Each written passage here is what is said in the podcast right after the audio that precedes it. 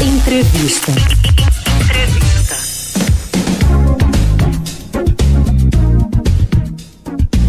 Estamos em constante avanço da tecnologia, nós sabemos, da ciência também. E pacientes com câncer nos ossos, minha gente, apresentam redução na amputação dos membros, graças a Deus.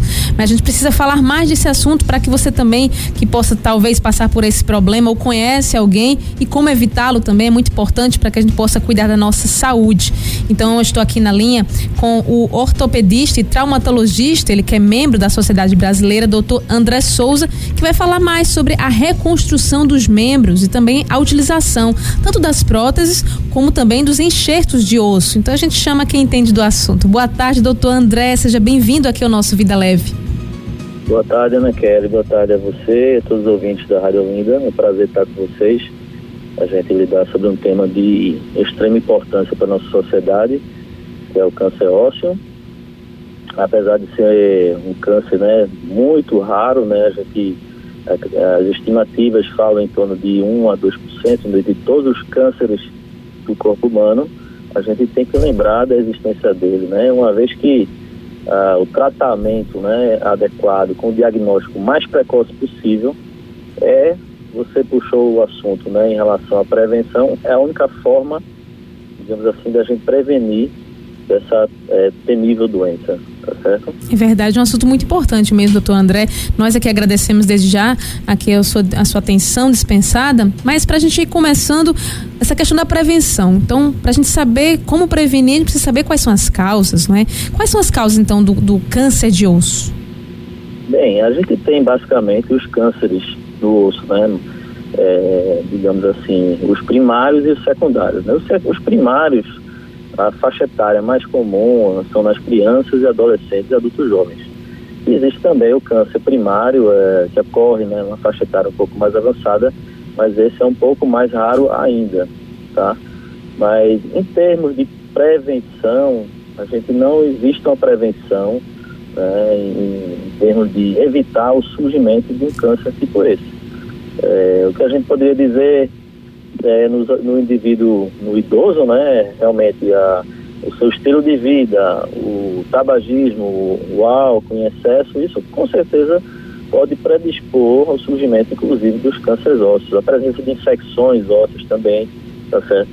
E a gente também tem relatos da presença de algumas doenças, é, por exemplo, a síndrome de Lifraumene, neuroblastoma, Rothmund síndrome, então, existem algumas doenças que podem predispor né, o indivíduo a desenvolver o câncer ósseo. Entendi. Mas, de fato, a gente não tem como, é, não temos assim um armamentário, digamos, medidas profiláticas eficazes, é, assertivas para prevenir o câncer ósseo. A, a, forma melhor de prevenir, de prevenir né, as cirurgias, digamos assim, mais mórbidas, ablativas, é o diagnóstico precoce diagnóstico Diferentemente né, de todos os outros, de, a maioria dos outros cânceres, como existe próstata, de mama, que a gente existe, no caso existem exames laboratoriais, exames de imagem, que a gente consegue detectar de uma forma mais precoce. No câncer ósseo, infelizmente, não, não ocorre dessa forma. Entendi. E a gente tem dados aqui, doutor, que câncer de osso é o terceiro tipo de câncer, né, mais comum, de tumor ósseo, e o segundo mais comum em crianças e adolescentes. Nesse caso, a gente está aqui é, não, não constatando muito a questão dos adultos. Por que, que é raro ter em adultos nesse caso? É, no adulto, o que é mais comum é o câncer ósseo secundário, né? É o câncer chamado metastático, né? É aquela célula é, que foi acometida por um outro órgão, né? Que disseminou a doença, né? Por exemplo, a próstata, como eu já relatei, a mama. Então, esses órgãos, né, apresentando um tumor primário, disseminam as células cancerígenas para o osso. Então, no adulto, de fato, o câncer ósseo mais comum é o chamado metastático, né? E existem algumas doenças, tipo doença de Paget, que é a doença ósseo metabólica, que já é mais um pouco mais na frente, né, os 60 anos em diante, ela de fato está é, tá relacionada ao surgimento do, por exemplo, do osteosarcoma primário no idoso, entende? Mas, na verdade, o câncer ósseo incide mais nas crianças e adolescentes, principalmente devido a esse período eles estarem em crescimento né, ósseo muito rápido, né? Ou seja, existe uma proliferação celular da placa de crescimento de uma forma muito rápida e isso predispõe ao, esse, ao surgimento de um desarranjo, né? é, celular e o surgimento desses cânceres. E tem alguma região, doutor, que está mais vulnerável para esse tipo de câncer de osso? Tem algum, algum local específico? Sim. Sim. Normalmente são os ossos tubulares, né, os ossos longos a nível do joelho. Então 50% do uhum. câncer osso primário ocorre ali na região próximo ao joelho, né? A gente observa um crescimento local, um aumento de volume, uh, edema, né, que é um inchaço, dor constante, dor muitas vezes que não tem relação com esforço, com movimentos, dor muitas vezes noturna, tá?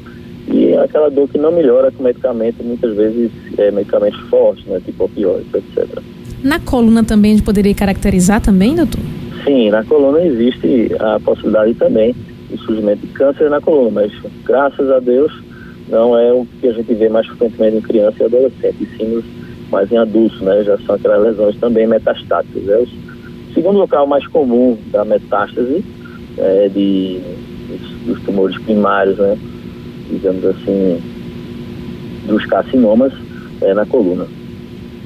Olha, entendi. O senhor colocou aí alguns sintomas, mas, por exemplo, como, porque muitas pessoas também têm dor de coluna por diversas situações, tanto na coluna Sim. como no joelho também. Mas como é que a gente poderia identificar que a gente precisa prestar mais atenção em determinado sintoma, que pode ser algo mais grave?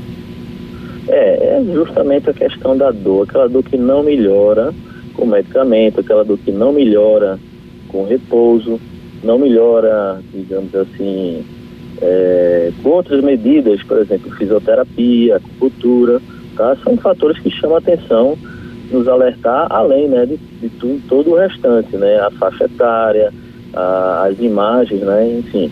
Às vezes vem acompanhado de perda de, de peso, é, perda do apetite, então são a gente, na verdade, temos que colher a história do, do, do paciente como um todo, né? Sim. Fazer um exame físico bem completo, aprofundado, para que a gente consiga realmente é, chegar no diagnóstico mais preciso. Perfeito. E aí, chegando o diagnóstico, claro que a gente vai partir para o tratamento, né? A gente começou aqui a entrevista, doutor, colocando essa, esse dado, né? A redução das amputações né, nos casos de câncer de osso, ao avanço aí, graças a Deus, e ao avanço da tecnologia, claro, da ciência. Mas quais são os tratamentos mais aplicados, inclusive até mesmo para evitar a amputação?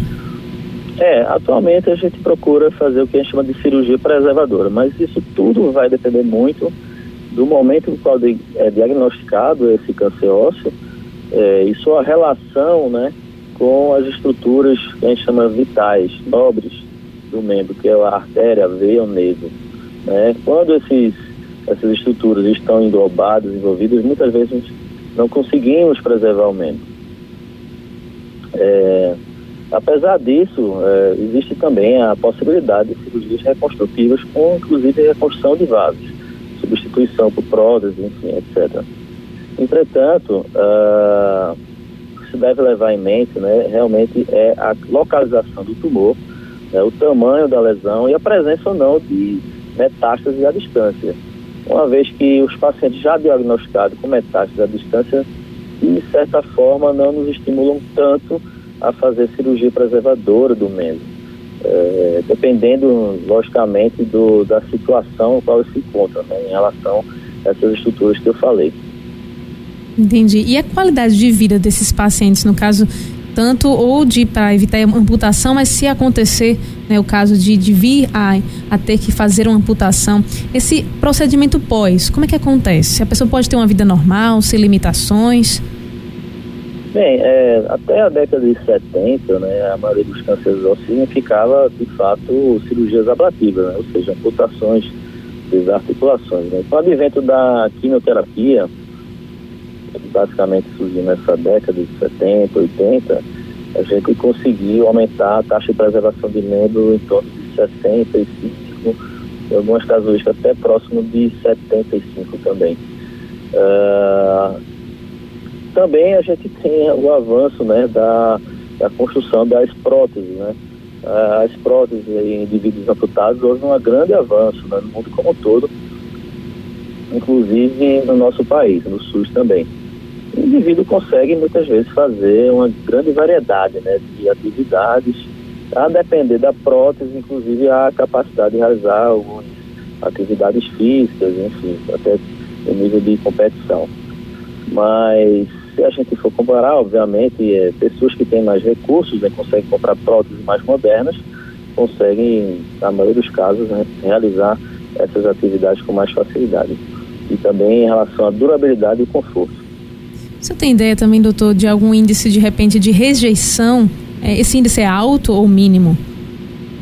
É, rejeição, acredito que você queira dizer o ressurgimento do tumor. É isso? isso, isso, exatamente. Sim, isso não tudo vai depender muito é, da resposta do tumor à quimioterapia uhum. e no cirurgião ao qual realizou o procedimento. É, a gente tem como principal objetivo, como cirurgião, a ressecar o tumor como todo, não deixando nenhuma célula é, cancerígena no local. Uma vez que isso aconteça, certamente o tumor recidivará. Então a gente se norteia, né, é, basicamente pelo exame de imagem, que a gente, que a gente mais utiliza atualmente é a ressonância magnética, mas a gente também pode se utilizar de outros exames, como a cintilografia óssea, tomografia, tá certo? E planejar para que isso a gente possa, que a gente chama de estadiar o tumor localmente e assim planejar o melhor procedimento cirúrgico em termos de, muitas vezes, reconstrutivo, né? Ou salvador de membro.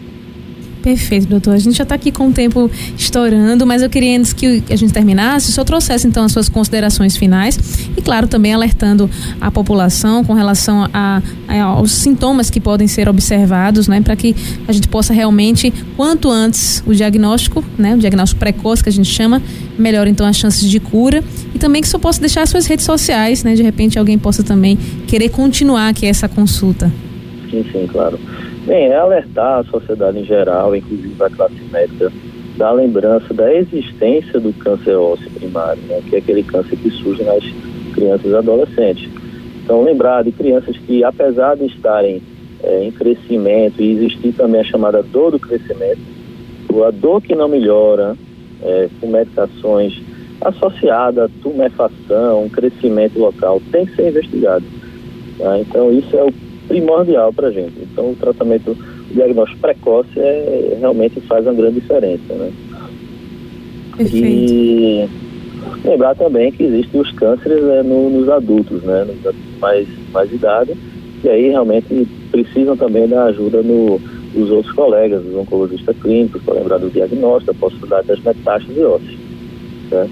Em relação ao o meu perfil é, social, eu tenho o Instagram, que é o doutor.andré.souza. E lá a gente pode conversar mais, trocar mais ideias sobre o assunto. Ótimo, perfeito. Então, doutor André, muito obrigada desde já e que a gente possa ter também outras oportunidades para trazer mais informações aqui para os nossos ouvintes. Muito obrigada. Sim, eu que agradeço a você. A gente é, é muito honrado pela oportunidade de falar sobre determinada doença. Muito obrigada, doutor André. Boa tarde. Boa tarde. Eu conversei com o Dr. André Souza, ele que é ortopedista e membro da Sociedade Brasileira de Ortopedia e Traumatologia. Se você perdeu essa entrevista, você pode conferir logo mais no nosso site, vai estar lá disponível no nosso canal de podcast. Você pode baixar e compartilhar também as informações todos os nossos conteúdos.